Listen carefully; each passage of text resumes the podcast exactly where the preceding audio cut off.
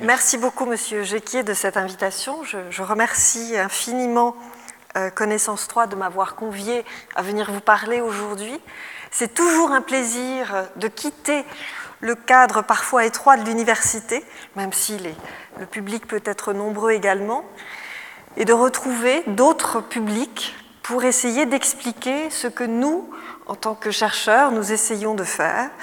Euh, pour ma part, M. Jequier l'a rappelé, je travaille sur la qualité des produits et à ce titre, j'ai été amenée à travailler sur, je suis amenée à travailler sur les questions de luxe.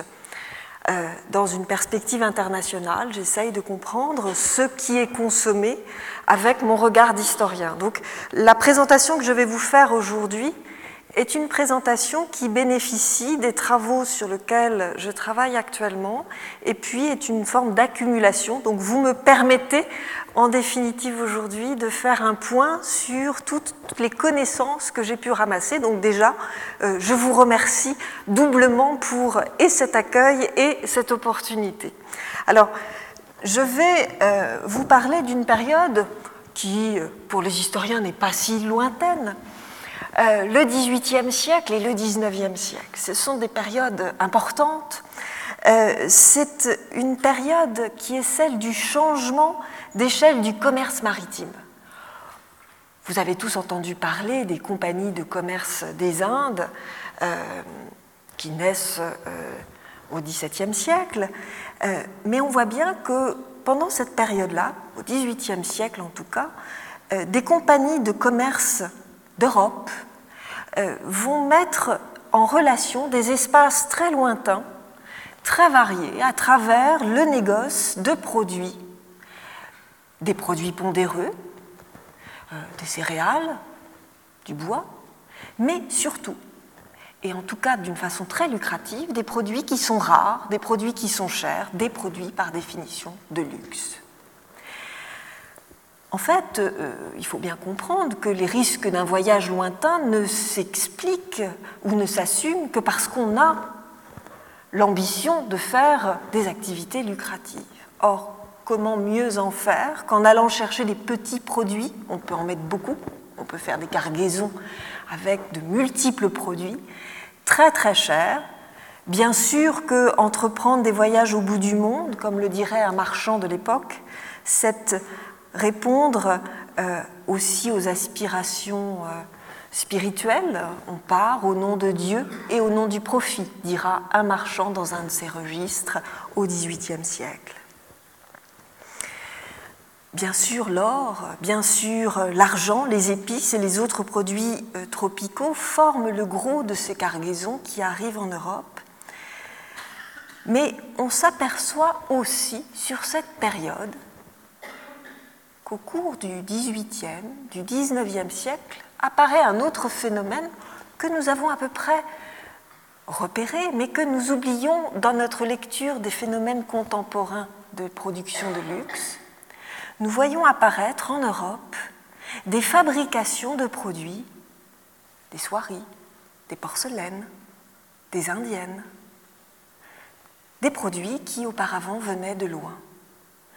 Donc je vais essayer de vous présenter aujourd'hui eh comment ce désir d'exotisme qu'ont euh, pu avoir les Européens au cours du XVIIIe siècle s'est traduit par des phénomènes d'imitation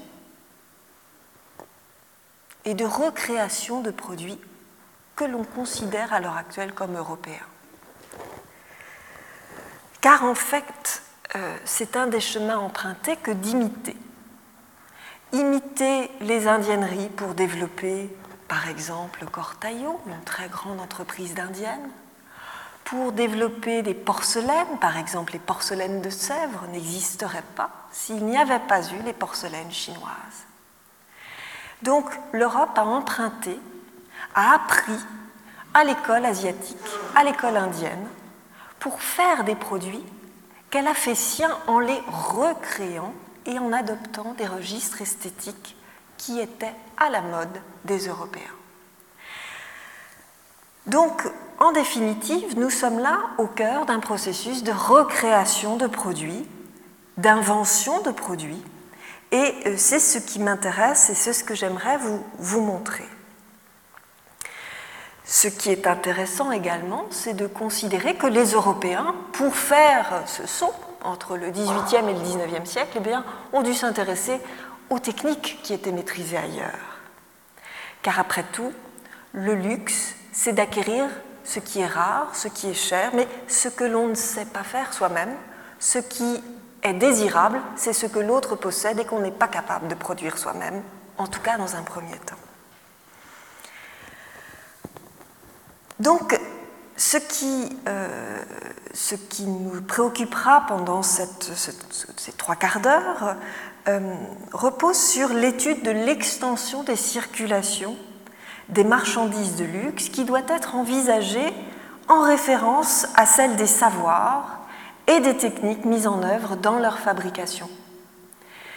Euh, les systèmes d'organisation de la production des sociétés asiatiques et européennes sont assez différentes et donc il n'y a pas véritablement d'imitation. On ne refait pas à l'identique, on s'inspire, on acquiert des compétences et on redéveloppe des produits.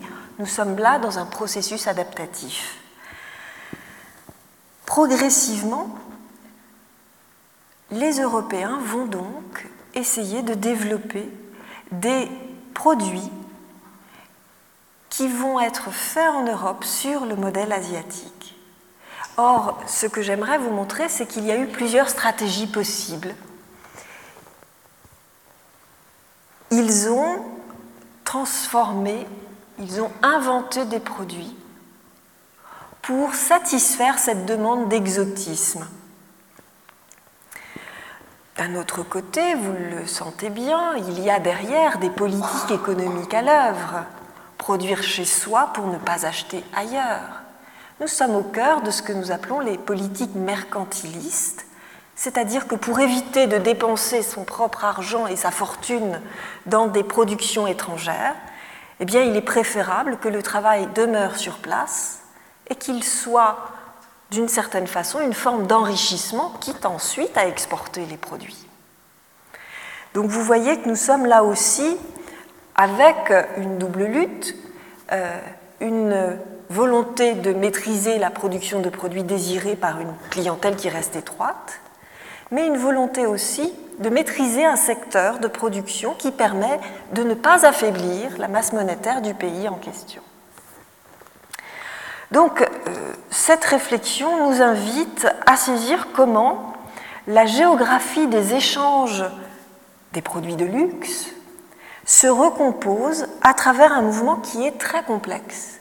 En gros, si vous deviez retenir quelque chose de cette conférence, ce serait de bien comprendre que les Européens ont été, dans un premier temps, chercher des produits lointains en Asie et en Inde, en essayant progressivement d'acquérir les compétences nécessaires pour en développer chez eux. Et puis progressivement, le basculement s'est fait au cours du XIXe siècle et ce sont ces mêmes Européens qui ont été capables d'offrir des produits à des nouveaux marchés, par exemple les marchés américains, pour justement euh, être des fournisseurs de produits de luxe. Alors j'aimerais, dans une première partie, vous présenter cette rencontre des mondes. Essayer ensemble de euh, voir comment, du début du XVIIe siècle, puisque donner un cadre forcément un peu restrictif du XVIIIe au XIXe siècle, mais du début du XVIIe siècle à la fin du XVIIIe, les échanges et les espaces sont en résonance permanente, qu'il s'agisse des transferts de produits tropicaux, des marchandises de luxe, des procédés techniques, des capitaux ou des hommes, il y a des échanges et des circulations permanents. L'élargissement des territoires connus par les Européens va transformer peu à peu la culture matérielle des plus fortunés en mettant en place des phénomènes complexes de recomposition des goûts et des fabrications. Quelques exemples.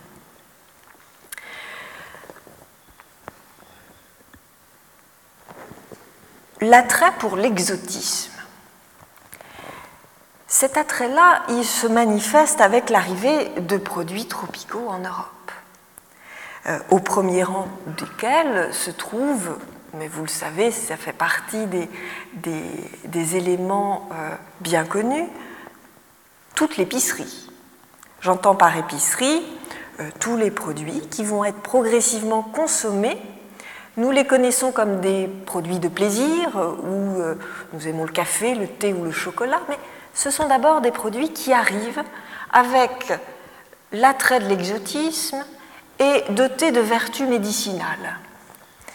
Euh, souvent, euh, ce sont des produits qui vont s'insérer très progressivement dans les consommations alimentaires des élites avec des adaptations plus ou moins particulières. Le thé, le café, le chocolat ne se diffusent pas de la même façon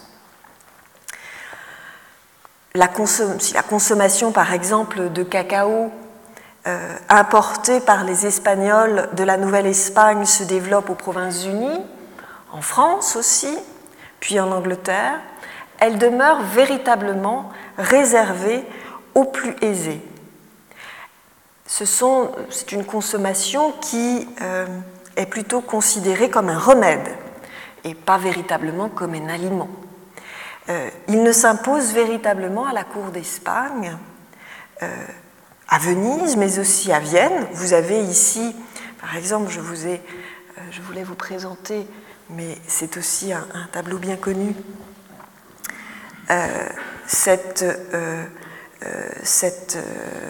ce pastel de Lyotard de la demoiselle au chocolat, c'est un, une œuvre qu'il a réalisée lorsqu'il était à Vienne à la fin, vers 1743-1745. Ce qui atteste quand même qu'il y a le développement d'une petite consommation. À Paris, euh, quelques années plus tard, euh, si l'on regarde ce que les, les, contemporains écrivent sur ce produit, on nous dit que les grands en prennent quelquefois, les vieux souvent, le peuple jamais. Voilà donc une consommation qui est encore réservée à ceux qui peuvent faire venir de loin des produits qui, soyons clairs, ne sont pas dans les nécessités euh, quotidiennes, mais qui montrent bien que ce goût pour l'exotisme, pour des produits nouveaux, reste important. Les consommations de café et de thé connaissent des cycles un peu différents qui les font s'étendre plus rapidement à une clientèle plus large. Alors là, on ne sait pas très bien l'expliquer. On ne sait pas dire pourquoi le thé et le café se développent plus facilement. Euh, disons que euh, en France, si l'on regarde le café, qu'on appelle la liqueur turque, eh bien, euh, il se diffuse socialement pendant tout le XVIIIe siècle. Son goût semble dans un premier temps assez étonnant. l'un des contemporains dira, s'il n'est pas amer, il ne serait pas bon. Euh, on a une petite suspicion, mais après tout, l'ajout du sucre va rendre le breuvage un peu, un peu meilleur et un peu plus doux. Le sucre, autre produit important, bien sûr que c'est un, produit prisé, luxueux, euh, mais qui déjà au fin XVIIe siècle, XVIIIe siècle, a perdu, je dirais, euh, ce prestige et fait partie des produits qui sont consommés plus couramment. Bien sûr, euh, tous ces produits-là, ces produits exotiques qui appartiennent à l'épicerie, n'ont pas le même cycle, on va dire, de consommation. Je vous ai présenté le café, le chocolat, le thé, qui commencent dans l'élite. C'est l'élite qui fait venir ces produits-là. Mais on pourrait trouver d'autres produits, par exemple le tabac, qui va, lui, se répandre d'abord par les consommations de proche en proche que les marins vont faire. Là, la différence, c'est que le tabac, quand il va rentrer dans l'aristocratie, va s'appuyer sur des savoirs de consommation différentes. On ne va pas le fumer dans une pipe, mais on va le priser dans une... et on va utiliser de très belles tabatières. Donc, si vous voulez, le luxe ne se décline pas uniquement dans euh, la consommation simplement d'un produit, elle se décline aussi dans tout l'art de cette consommation. Comment le prendre? Se distinguer, c'est être soit le seul consommateur parce que c'est un produit cher, ou alors le consommer avec un rite différent. Donc, sur la période, et si on devait remonter jusqu'au XIXe siècle, ces premiers produits eh vont changer de statut plus ou moins rapidement et vont donner lieu à des codifications sociales particulières. Euh, c'est très simple. Euh, certains tableaux de Boucher euh, pourraient vous le montrer. nous voyons arriver, à fin du XVIIIe siècle, un système de codification sociale autour de consommations qui apparaissent très exotiques et qui disent un moment de sociabilité aristocratique, qui disent des pratiques sociales. Alors, si je devais retenir un exemple qui m'amuse toujours beaucoup, c'est un contemporain en 1770 qui dit ceci. Vous voyez, madame, dans un simple déjeuner, réunis sous vos yeux et sous vos mains les productions de tous les climats des deux hémisphères. La Chine a vu former ces tasses et ce plateau. Ce café naquit en Arabie. Le sucre dont vous l'assaisonnez fut cultivé en Amérique par de malheureux Africains. Le métal de votre cafetière vient du Potos. Ce lin est apporté de Riga, fut façonné par l'industrie hollandaise. Et nos campagnes ne nous ont fourni que le pain et la crème. Vous voyez là, étalé sous un simple déjeuner, ce que nous pourrions appeler une mondialisation. Bien sûr que tout le monde ne consomme pas ces produits, mais vous avez là une façon de lire le monde à travers des moments un moment de déjeuner, un moment de consommation, qui réunit des produits qui viennent d'un peu partout. Là aussi, je crois que euh, ces consommations disent un rapport au monde où les marchands européens sont un peu les meneurs de jeu. Euh, l'appétit de connaissances plus universelles explique aussi l'attrait pour les fantaisies de la nature. C'est que je vous présente ce petit moment de sociabilité, ce déjeuner qui réunit plein de produits, mais en même temps, nous sommes dans un siècle, le siècle des Lumières, où l'on cherche des connaissances. Eh bien, l'exotisme se lit dans ces cabinets de curiosité, où l'on va aller chercher des éléments de la nature pour les exhiber, des coquillages, des plantes, des herbiers, bref, collectionner des petits bouts du monde qui viennent de loin, qu'on n'a pas forcément l'habitude de voir. C'est aussi une forme de luxe. Euh, ces cabinets de curiosité où l'on réunit les singularités de la nature, des coquillages, des plantes, des œufs d'autruche, des pierres bézoares, qui vont constituer toute la richesse de ces cabinets scientifiques, mais au même titre, dans ces cabinets scientifiques, que retrouve-t-on eh on retrouve des collections très importantes euh, de, euh, de porcelaine, car la porcelaine apparaît aussi comme une curiosité qu'on ne sait pas maîtriser, et on ne comprendrait rien euh, à la richesse de la collection de Marie II dans son palais de, de, Kensington si on ne voyait pas justement que pour les contemporains, cet exotisme, c'est de posséder un petit bout de la nature, ou des petits morceaux de la nature, mais aussi des petits morceaux des savoir-faire qui sont maîtrisés un peu partout dans le monde. C'est que le luxe s'exprime donc par la possession d'objets manufacturés. Euh, si on doit bien comprendre les choses, ce sont bien des objets qui ont fait, qui sont la production euh, de savoir-faire, de maîtrise technique particulière c'est une façon de dompter, de mettre en valeur euh, des matières premières. De quoi, à quoi je fais allusion? Je fais allusion par exemple aux cotonnates peintes, ce qu'on appelle régulièrement les indiennes, euh, qui sont un très bon exemple. Euh, car depuis le, début du XVIIe siècle, c'est cette marchandise qui, après les épices dont je vous ai parlé, forme le gros des cargaisons des bateaux qui reviennent des Indes. Ces étoffes euh, sont une mode partout en Europe. Tout le monde en veut. Il faut comprendre que c'est une étoffe euh, légère, le coton. C'est une étoffe euh, facile d'entretien, le coton. Et l'indiennerie, avec toutes ses couleurs, donne des gammes de présentation, des gammes de, tenue qui euh, explose un peu les carcans habituels, les étoffes très lourdes qui sont habituellement portées. Tout le monde en veut. Et j'attire votre attention sur le fait que tout le monde en veut et que ces cargaisons d'indiennes dont on parle souvent en Europe, vous en connaissez, il faudrait aller voir les archives à Neuchâtel, euh, les archives de Cortaillot, puisqu'après des entreprises en ont créé, vous pourriez voir ces modèles, mais il y en a aussi dans, de nombreux musées en Suisse. Eh bien, ces étoffes sont aussi réclamées par des Africains. C'est-à-dire que les marchands européens qui reviennent des Indes, qui contournent la corne africaine, s'arrêtent aussi pour faire du marchandage. L'indienne, ce produit qui apparaît comme un produit de luxe, mais qui va être décliné sous des,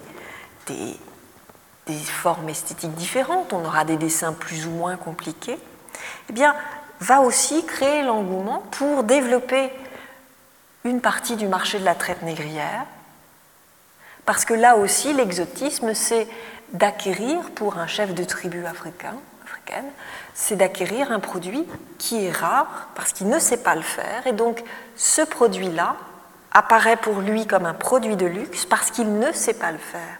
Donc, on oublie souvent que lorsque les marchands européens reviennent en Europe avec leur cargaison d'indiennes, eh bien, ils essaiment autour d'eux euh, des modèles d'indiennes qui vont aussi créer un engouement en Afrique. Le luxe peut être, entre guillemets, euh, partagé. Ce qui veut dire quoi? Ce qui veut dire que des marchands indiens vont aussi comprendre ce mécanisme et commencer à fournir des produits qui correspondent au goût des Européens. Des couleurs, plutôt du bleu pour certaines régions, plutôt du rouge pour d'autres. Pour le marché africain, euh, les Indiens, par l'intermédiaire de commerçants européens, le plus souvent, vont fournir des toiles qui vont être rayées bleues. Et on a, dans euh, les correspondances des marchands, une lecture assez saisissante de ces goûts de la clientèle. On s'adapte aux attentes des marchés. Et là, on entre dans quelque chose d'intéressant qui est de dire que, au XVIIe siècle, visiblement, des fabricants indiens sont capables de produire pour une demande qui n'est pas celle de leur marché, justement pour répondre à ces clients extérieurs. Vous voyez très concrètement le lien qu'on peut faire avec des situations beaucoup plus contemporaines. L'attrait pour les cotonnades euh, indiennes, j'insiste sur ce fait-là en Europe, euh, va d'abord s'exercer sur l'élite. Seule l'élite peut payer à prix d'or ces étoffes qui viennent de loin. Simplement, dans le même temps, on voit apparaître en tant qu'historien énormément de lois qui disent euh, qu'on n'a pas le droit d'emporter, qu'il faut limiter l'entrée de ces produits, que le bas peuple ne peut pas emporter parce que d'un seul coup, c'est l'explosion. Tout le monde en veut les jeux d'imitation, font que les classes plus populaires commencent à vouloir qui le petit fichu, qui le petit mouchoir ou le petit tablier en cotonnade peinte. Les travaux sont en train d'être faits sur ces questions-là car on ne comprend pas très bien la diffusion de ces produits qui viennent de loin et qui, ben, en fin de compte, vont toucher toute la population européenne et presque diffuser dans toutes les classes sociales bien on s'est aperçu, des travaux sont en train d'être faits euh, sur ces questions-là, on s'est aperçu que les marins avaient la possibilité de rapporter des petites cargaisons de tissus et que c'était ces tissus-là qu'on retrouvait dans les foires pour une clientèle un peu moins aisée. Et donc, nous avons là un produit qui va assez rapidement s'étendre à toutes les classes de la société.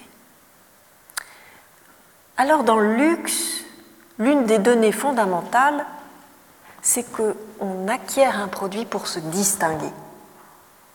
Alors comment donc va faire cette élite qui consommait des indiennes le jour où progressivement tout le monde va commencer à se parer d'indiennes parce que c'est la mode et parce que les petites paysannes peuvent y avoir accès? Eh bien, ils vont les faire faire sur mesure. Le chic, l'important, va être de commander à un fabricant indien un modèle qui correspond aux armoiries de sa maison, à ses blasons, à ses propres goûts. Et donc c'est pour ça que vous voyez apparaître, derrière ce palampore, là, cette étoffe, eh bien, une frise qui est tout à fait exotique pour un Européen, mais avec décliné ici les armoiries, le blason euh, de celui qui a commandé. Et vous avez là, de fait, des euh, tissus d'ameublement, des tissus pour la table, qui vont progressivement eh être faits sur mesure, être faits adaptés directement à la demande du client. Cela se traduit donc par une orchestration des fabrications au niveau international. Cela veut dire que le marchand va servir de relais en faisant remonter l'information du client, avec un dessin par exemple, et le porter au marchand indien pour que le dessin puisse être porté sur l'étoffe. Donc vous le voyez, il euh, ne s'agit plus d'acquérir une cotonnade euh, richement colorée faite à l'autre bout du monde, il s'agit euh, de dicter, de l'accommander en dictant les couleurs, le dessin, en imposant ses armoiries, en imposant son monogramme.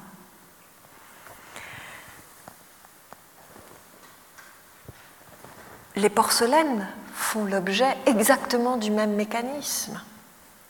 Non pas que la porcelaine se diffuse à tout crin, et aussi rapidement que les indiennes, mais progressivement aussi, pour se distinguer, les plus riches vont commencer à se démarquer en commandant des porcelaines dans différentes régions chinoises qui vont être faites avec des registres décoratifs qui empruntent à la mythologie, euh, comme cette euh, coupelle que vous pouvez voir, ou ce petit pot qui reprend également euh, des, armoiries, ou une scène coquine. Alors, là aussi, c'est très intéressant, parce qu'à qui sait lire ces, ces scènes, eh bien, on voit des anachronismes ou des,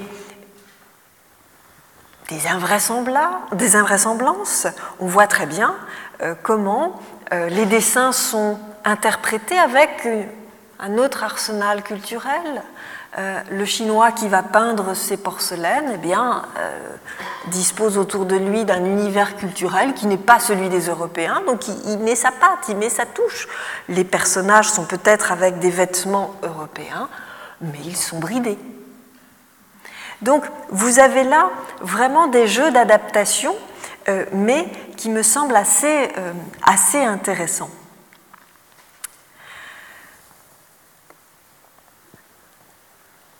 Nous sommes avec euh, des brassages de fabrication.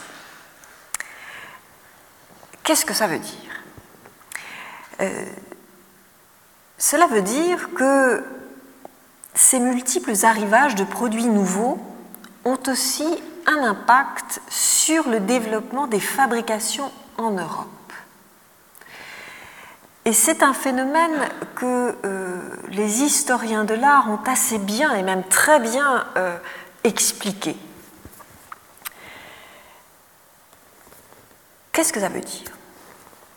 Nous sommes, si nous regardons notamment le XVIIIe siècle, avec des États, si on prend l'Angleterre, si l'on prend la France, qui ont développé ce qu'on appelle le régime de l'exclusif. Ça veut dire quoi? Ça veut dire que chacun a développé avec ses colonies des relations économiques particulières. L'Angleterre, la France tirent des colonies les produits, les matières premières, et puis en retour, elles se réservent la possibilité de vendre des produits manufacturés à leurs colonies. C'est un marché un peu captif qui, euh, qui existe. Mais du coup, cela met en place un certain nombre de mécanismes qui semblent très intéressants. Certains produits exotiques, pour les Européens, vont être retravaillés en Europe. On va faire venir des produits qui sont parfaitement fabriqués ailleurs et qui vont servir dans des compositions européennes. Quelques exemples. Au début du XVIIe siècle, et on le voit euh, sur la durée, en Angleterre, en Hollande, mais aussi en France, le travail du bois précieux s'inscrit dans le développement de la marqueterie. On fait venir des bois et on apprend, on développe euh, l'arrivage de marqueteries qui peuvent être faites ailleurs. Si l'on regarde des ports comme Saint-Malo, euh, comme Nantes ou comme Bordeaux, on voit qu'ils vont mettre en œuvre des bois bruts qui viennent euh, de Saint-Domingue ou de Cuba. Cette logique est intéressante parce que cela veut dire que l'arrivage de matières premières exotiques ouvre des potentialités nouvelles pour des fabricants européens. Donc là, nous sommes avec euh, des bois qui arrivent et qui vont être traités en Europe. Donc vous voyez, on est là aussi dans une composition d'un rare, puisque d'une certaine façon, ce bois venu de loin est considéré comme une matière première assez, euh, assez luxueuse, assez riche. Cette logique, on l'observe également avec le corail. Le corail euh, euh, méditerranéen. On s'appuie sur les savoir-faire traditionnels à Goa, les marchands séfarades de Livourne, vont établir des réseaux de fabrication qui répondent au goût des notables portugais. Parallèlement, euh, on le voit également avec les pierres précieuses, euh, qui, euh, le travail des pierres précieuses eh bien, va, va être, une spécialité indienne, le polissage, des diamants par exemple, la taille, et puis progressivement, on voit aussi que cela va devenir un savoir-faire maîtrisé par des artisans d'Amsterdam. Le montage de ces mêmes pierres qui vont être taillées à Amsterdam vont être par exemple montées et le montage va être assuré dans d'autres pays d'Europe pour correspondre aux désirs de la clientèle. Vous voyez donc là que la mise en œuvre de matières, presque des matières premières, qui vont être dans un premier temps valorisées. Les planches vont être taillées, les, diamants vont être taillés et polis, donc les pierres précieuses vont faire l'objet d'une première valorisation ailleurs que dans la zone d'extraction. Et ces pierres seront, ou ces planches, seront mises en œuvre dans une autre région. Donc là, nous avons donc des, circulations de produits qui acquièrent une valeur ajoutée du fait à la fois de la nature intrinsèque de la matière, mais aussi de l'accumulation de savoir-faire qui sont maîtrisés de part et d'autre du monde par des artisans qui maîtrisent des techniques. Et ça, je trouve que c'est un, élément qui est assez, euh, assez stimulant.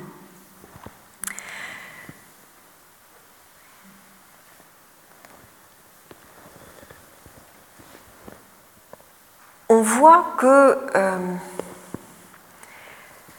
pour offrir des produits exotiques, des produits euh, adaptés aux attentes des plus riches, les négociants tirent parti au mieux de la qualité des savoir-faire des artisans indiens, chinois et européens.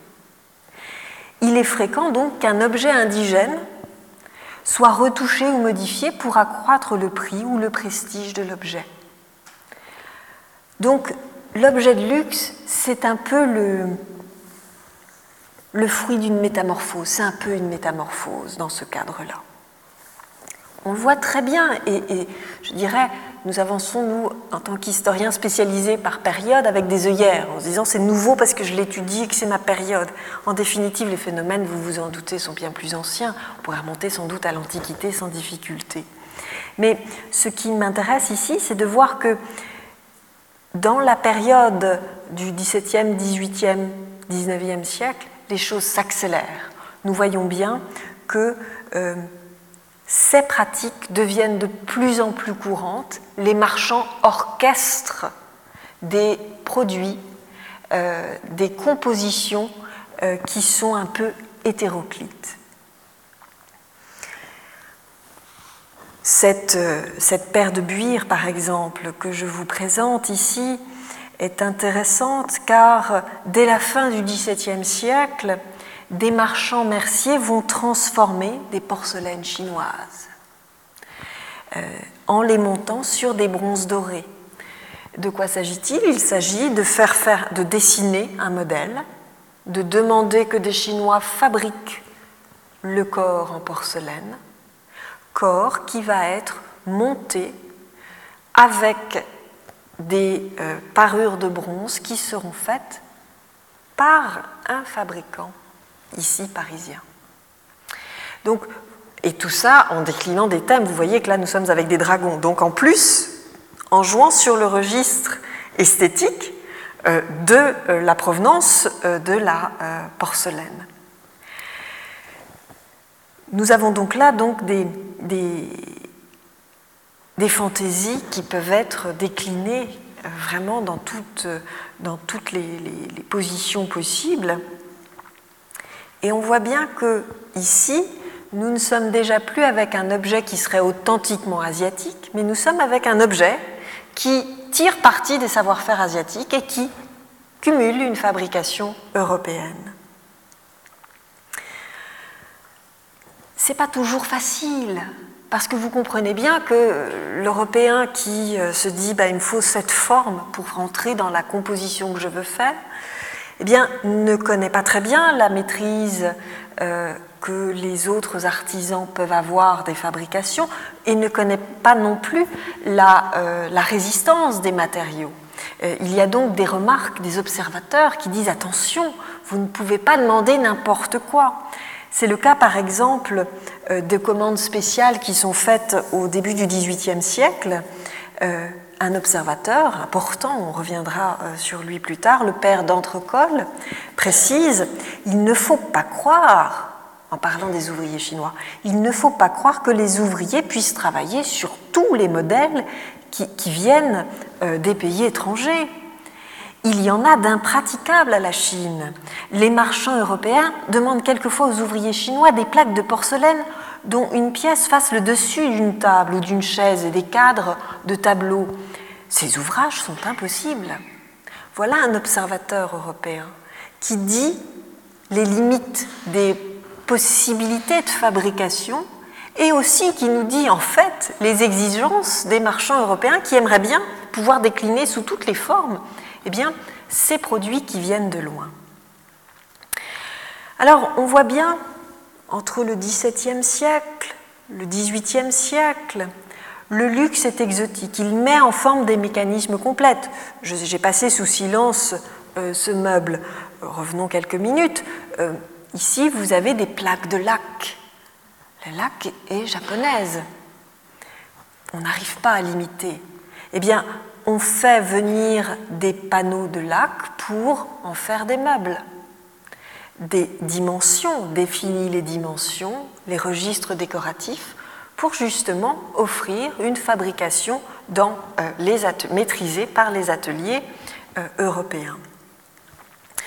Nous sommes bien avec une internationalisation des fabrications, nous sommes bien avec euh, des mécanismes complexes de diffusion et de recomposition des modèles. Je crois que c'est quelque chose euh, que l'on observe assez bien avec ces exemples. Mais bien sûr, les consommations de luxe ne se résument pas aux importations de produits exotiques, euh, qu'ils soient lointains ou simplement à la consommation de produits qui seraient exotiques parce que venant de loin, mais reformaté, revalorisé en Europe. En fait, on voit progressivement que parce qu'ils ont sans doute été tout à fait conscients des enjeux économiques que ces produits avaient, eh bien que euh, de nombreux entrepreneurs européens ont essayé de recréer une offre similaire en s'appuyant sur l'engouement des Européens, en particulier pour les mondes asiatiques. Comprenons bien ce que je suis en train de dire. Décliné dans un discours contemporain actuel, je suis en train de vous dire que les Européens ont imité les Asiatiques. Ça prend une saveur particulière.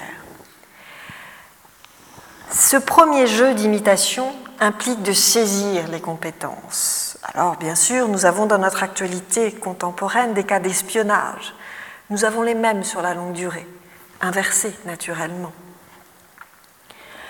Nous voyons que dès les premiers contacts avec la Chine, euh, les voyageurs européens s'informent sur les techniques, les savoirs qu'ils ne, et les savoirs qu'ils ne maîtrisent pas. Tout est capté, tout est noté. Nous sommes en face euh, d'observateurs de, premier ordre. Euh, le rôle des missionnaires, notamment des jésuites, apparaît aussi particulièrement important pour capter cette information. En Nouvelle-Espagne autant qu'en Chine, c'est souvent par les religieux que les premières relations de voyage précisent les fabrications indigènes. C'est le cas pour la porcelaine euh, de cet acteur dont je vous parlais tout à l'heure, le père d'Entrecol, qui part en Chine au début du XVIIe siècle et qui là fait euh, un compte-rendu extraordinaire euh, à travers des correspondances sur tout ce qu'il voit. Mais les gestes sont décrits, les procédures sont décrites.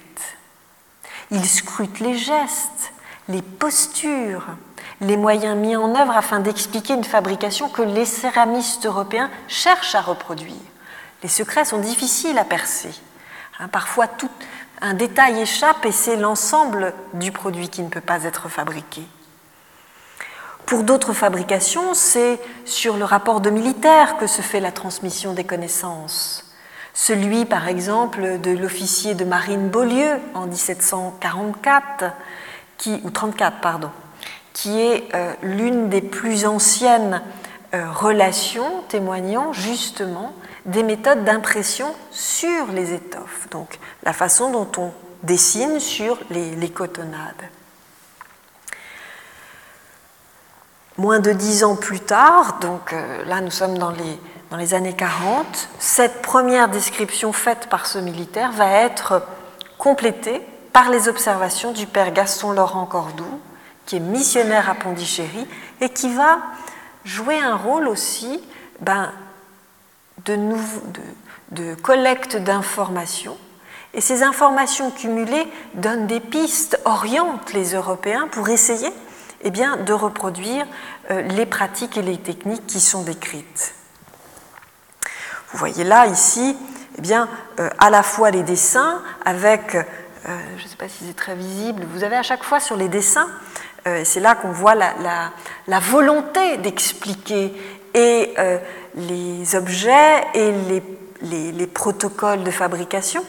Euh, on restitue en indiquant sur le dessin une légende qui permet justement au lecteur de visualiser, d'essayer concrètement de se rendre compte de ce qu'est cette pratique.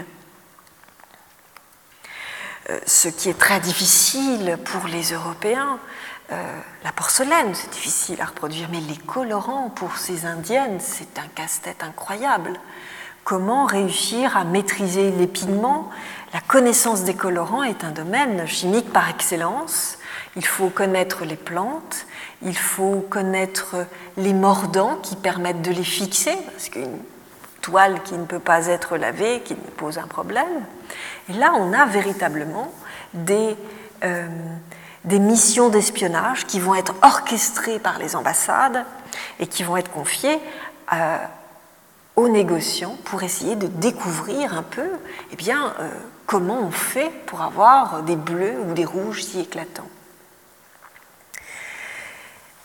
Dans cette diffusion, bien sûr, les rapports sont importants. Je vous parle de ces jésuites, je vous parle de ces militaires qui expliquent, qui observent, mais naturellement que les hommes bougent aussi. On n'est pas dans un monde immobile, même dans l'Ancien Régime, on est dans un monde qui bouge. Les individus sont mobiles. Et donc il suffit d'un départ d'un ouvrier qualifié dans un endroit pour que se répandent des savoir-faire. Et c'est véritablement comme ça que les choses se passent. la migration d'un ouvrier qualifié suffit la plupart du temps à diffuser ailleurs euh, eh bien, des savoir-faire, à développer même la concurrence. On le voit bien dans, par exemple, un enjeu stratégique qui est celui de la dorure.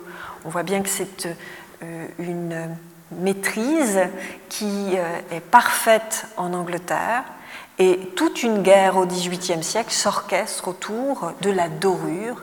Euh, les ouvriers anglais sont surveillés en Angleterre et la France envoie des espions alors il y a des courriers extraordinaires qui nous montrent comment, au risque de leur péril de leur vie, euh, certains entrepreneurs français ou même anglais qui essayent de s'installer en France, eh bien, essayent de détourner et de capter des ouvriers qualifiés pour développer ces secteurs de la dorure. Ça paraît un peu euh, accessoire la dorure, mais la dorure, c'est, faut entendre, le bouton doré. Le bouton doré, c'est ce qui va servir pour les uniformes, c'est ce qui va montrer le, euh, le faste d'une armée. Et en temps de guerre, eh bien, euh, c'est aussi éviter de verser un tribut à l'ennemi en lui payant les boutons pour ses armées et euh, en lui payant accessoirement ses canons. Donc vous voyez que les choses sont liées. C'est vraiment intéressant de voir que, par exemple en Suisse, sur un autre secteur, si l'on revient sur les indiennes, à Glaris, avant d'installer son, son, indiennerie, euh, Johann Heinrich Streff euh, perfectionne ses connaissances sur le bleu en Hollande.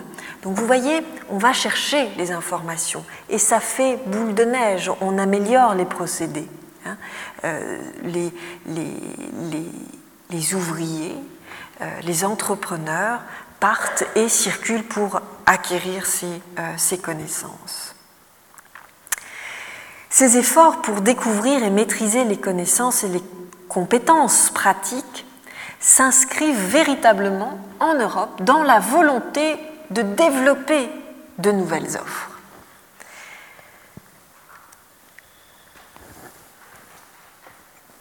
Nous sommes bien dans un essor industriel qui se met en place. Dans la première moitié du XVIIIe siècle, si l'on revient un petit peu, l'heure est chinoise.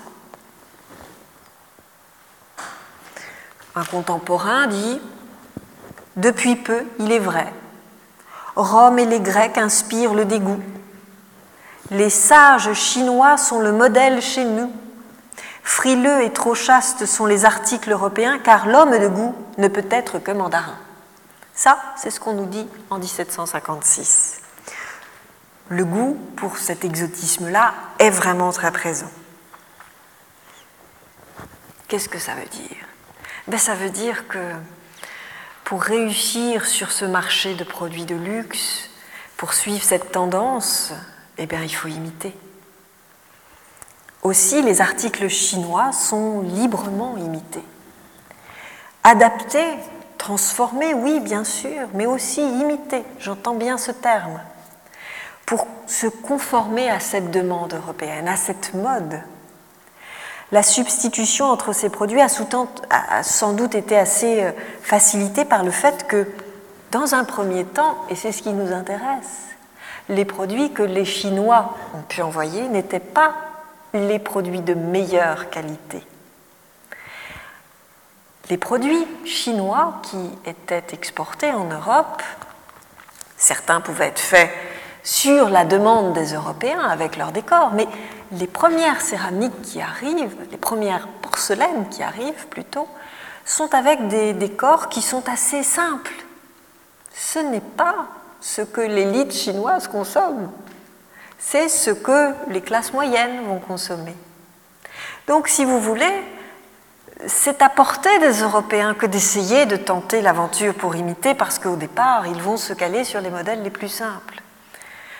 Bien évidemment que les choses sont compliquées, mais disons que euh, le simple fait que l'exotisme donne une valeur à l'objet, peu importe que l'objet dans le pays d'origine enfin dans, le pays émetteur, par exemple la Chine, peu importe que le produit n'ait pas une très grande valeur.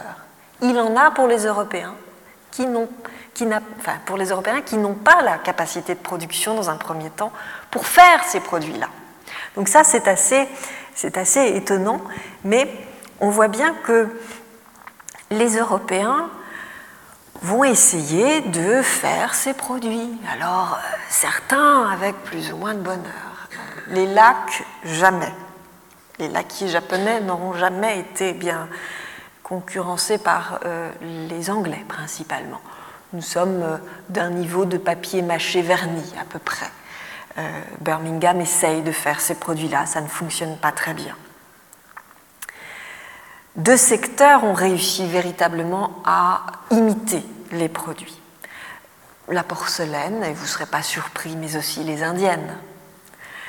Euh, nombreuses sont les fabriques de céramique européenne, Delft en Hollande, Meissen en Saxe, Vincennes, Sèvres, Chantilly en France, Wedgwood en Angleterre, qui vont se mettre à faire du faux chinois.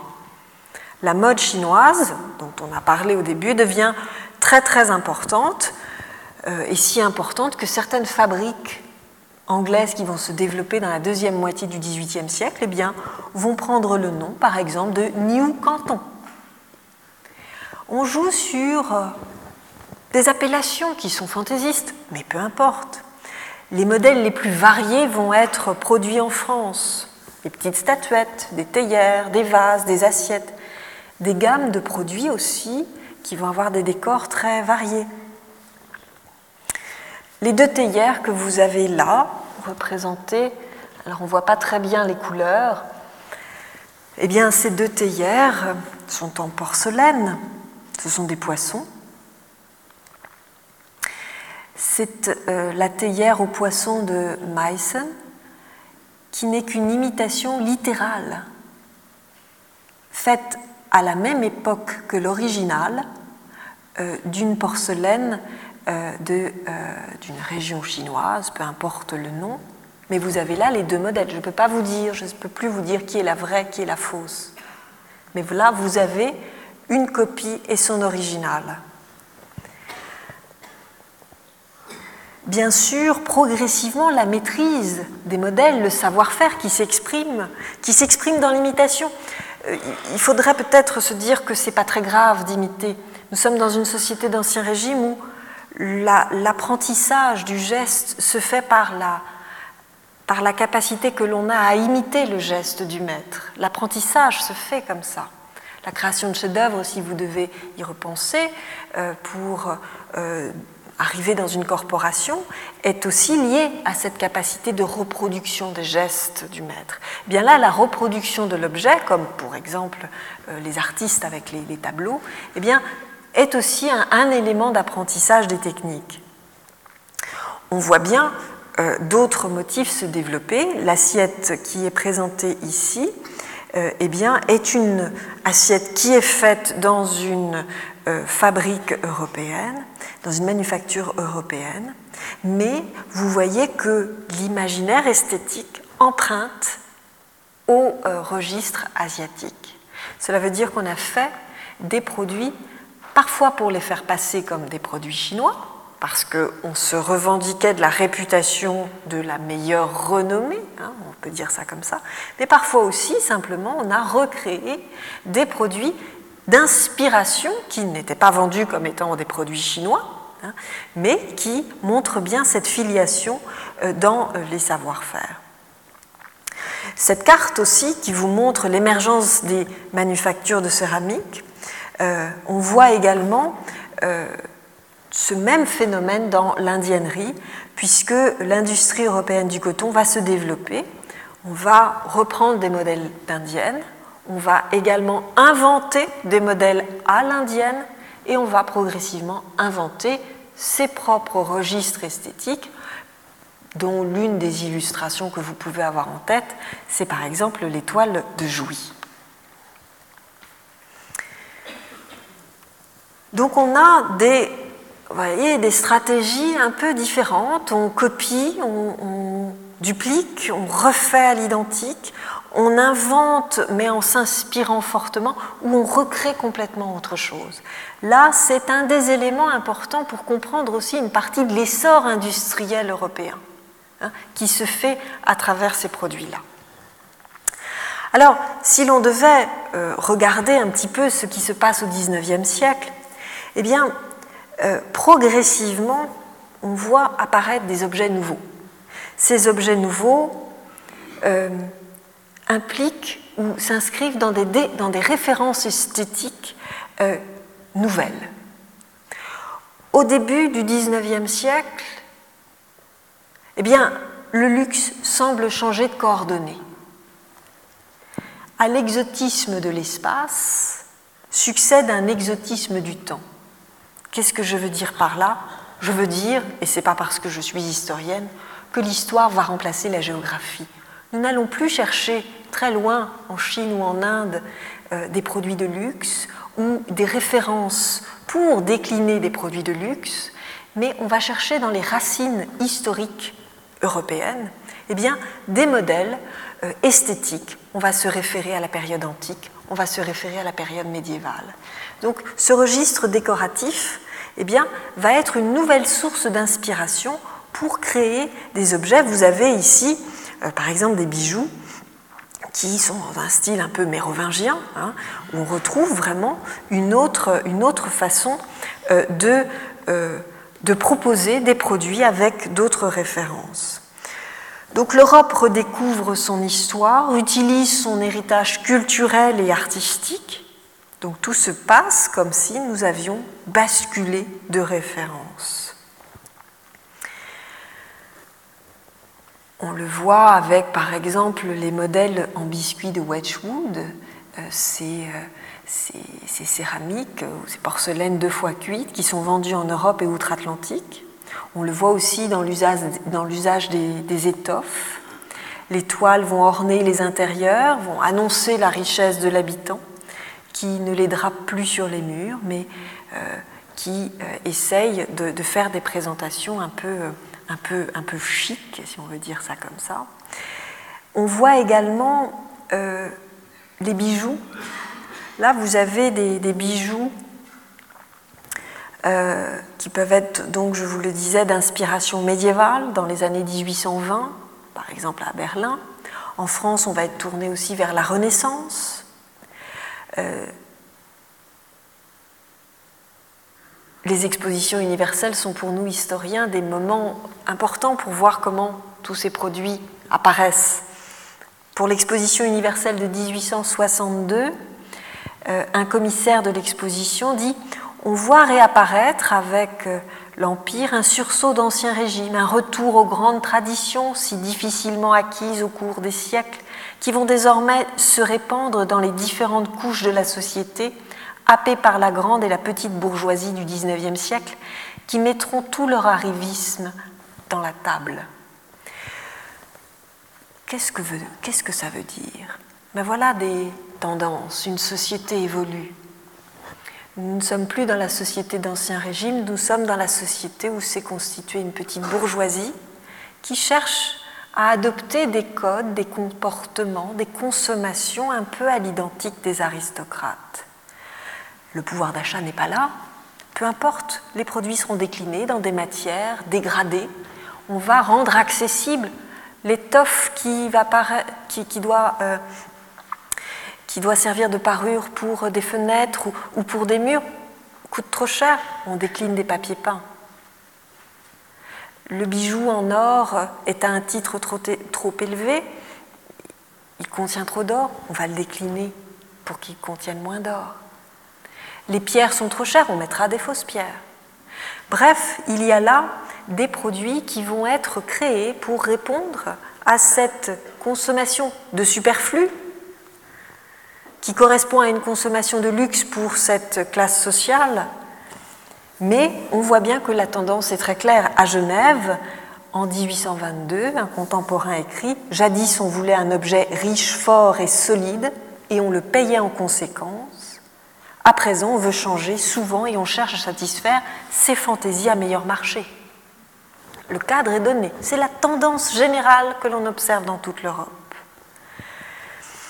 Donc vous voyez, on voit apparaître des produits qui sont des produits d'imitation. On imite, on prend des bijoux, on n'est quand même pas dans, la nécessité, on reste dans des produits de consommation superflus.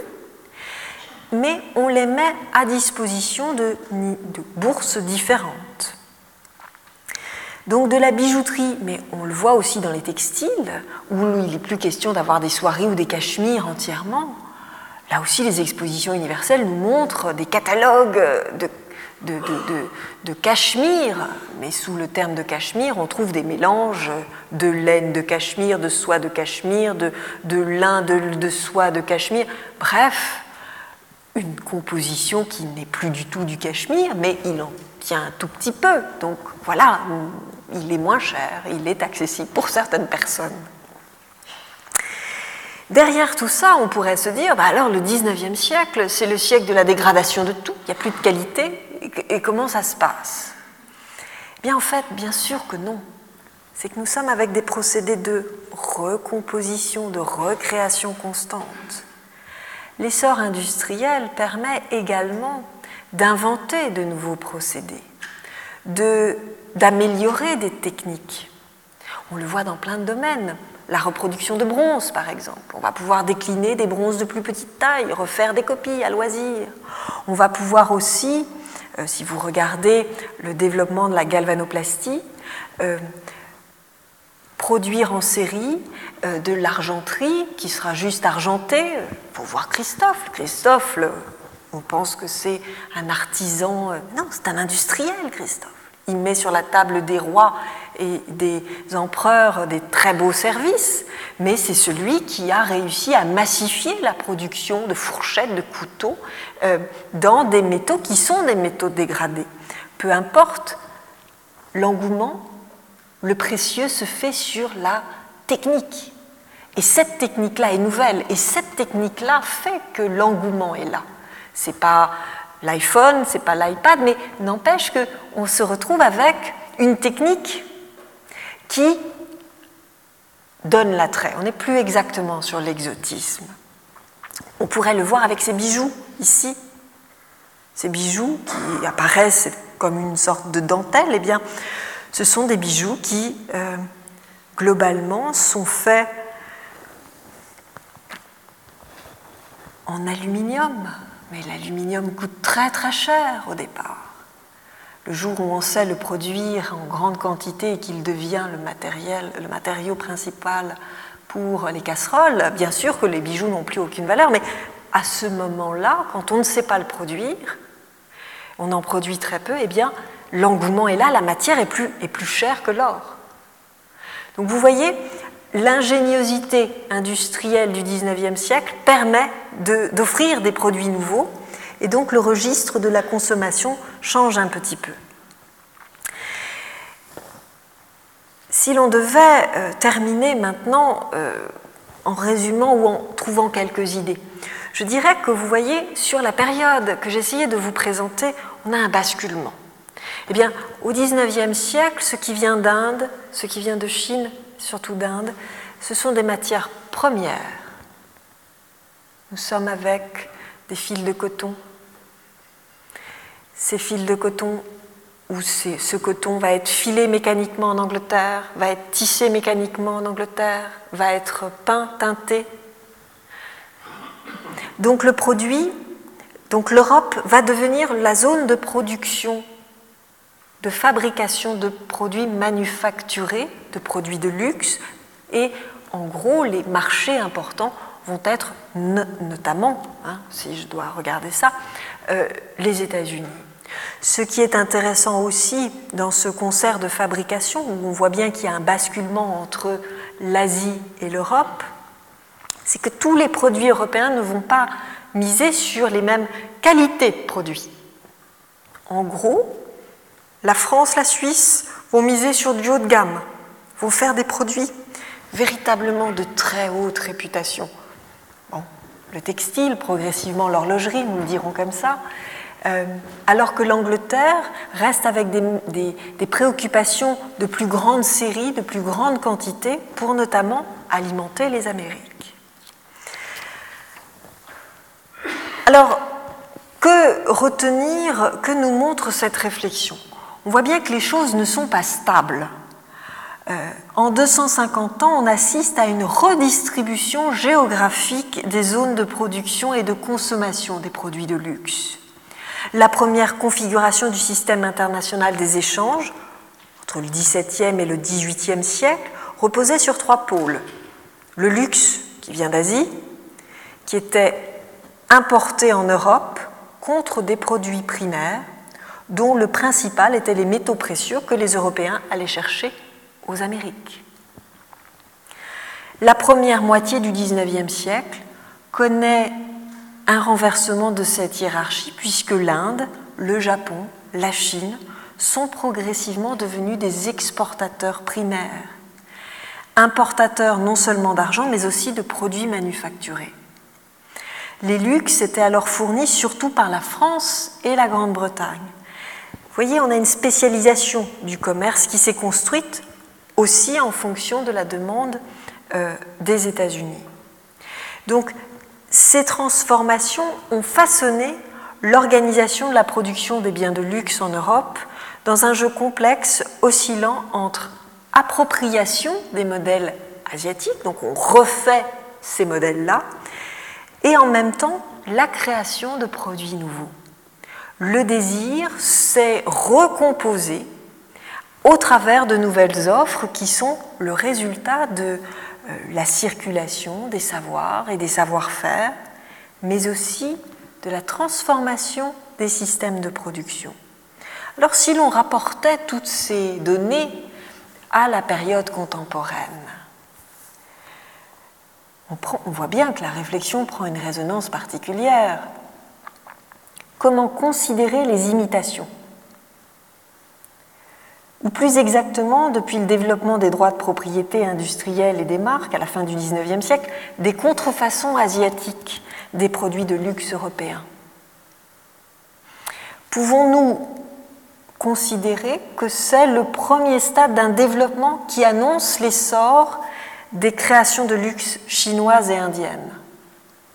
La question est ouverte et vous me permettrez, puisque j'ai le privilège de ne m'intéresser principalement qu'aux périodes anciennes, de ne pas vous donner de réponse car je n'en ai pas véritablement pour le présent. Ce qui est sûr en tout cas, c'est que le, le 21e siècle se caractérise déjà par un renversement euh, des aires de consommation de ces produits. L'Asie, le Moyen-Orient, l'Extrême-Orient tentent à devenir le principal marché du luxe européen si l'on devait regarder ce qui est peut-être un indice pour donner quelques réponses à la dernière question posée, c'est la façon dont euh, se comporte le marché de l'art contemporain. On voit bien qu'émergent en Inde, en Chine, des créateurs, des artistes qui sont dans le domaine de l'art contemporain et qui commencent à avoir une cote dans les ventes aux enchères orchestrées par les Européens, euh, que ce soit à Londres ou, que ce soit à Dubaï. Donc j'espère que ces questions d'imitation et de confrontation feront peut-être sens avec les, préoccupations que l'on peut lire actuellement euh, dans la presse. Je vous remercie beaucoup.